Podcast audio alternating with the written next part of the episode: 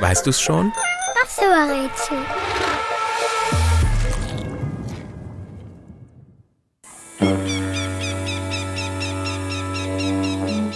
Das Instrument, das wir suchen, hat mehr als 50 Namen.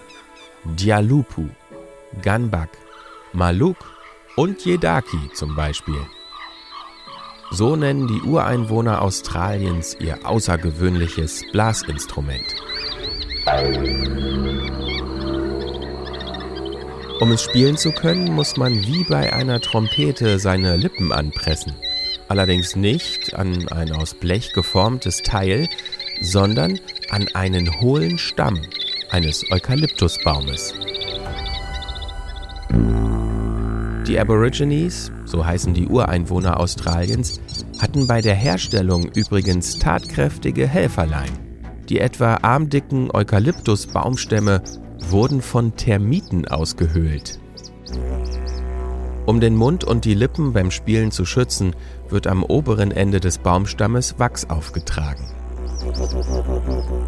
So lässt sich das Instrument mit flatternden Lippen spielen.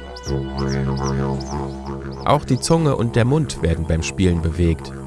Manchmal wird sogar ins hohle Baumrohr gesprochen. Das Instrument, das wir suchen, ist ein Luftklinger. Durch das Anpressen der Lippen und das Pusten vibriert der ausgehöhlte Stamm.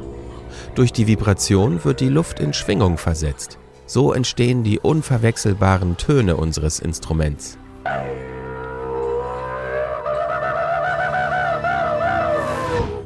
Und? Weißt du's schon?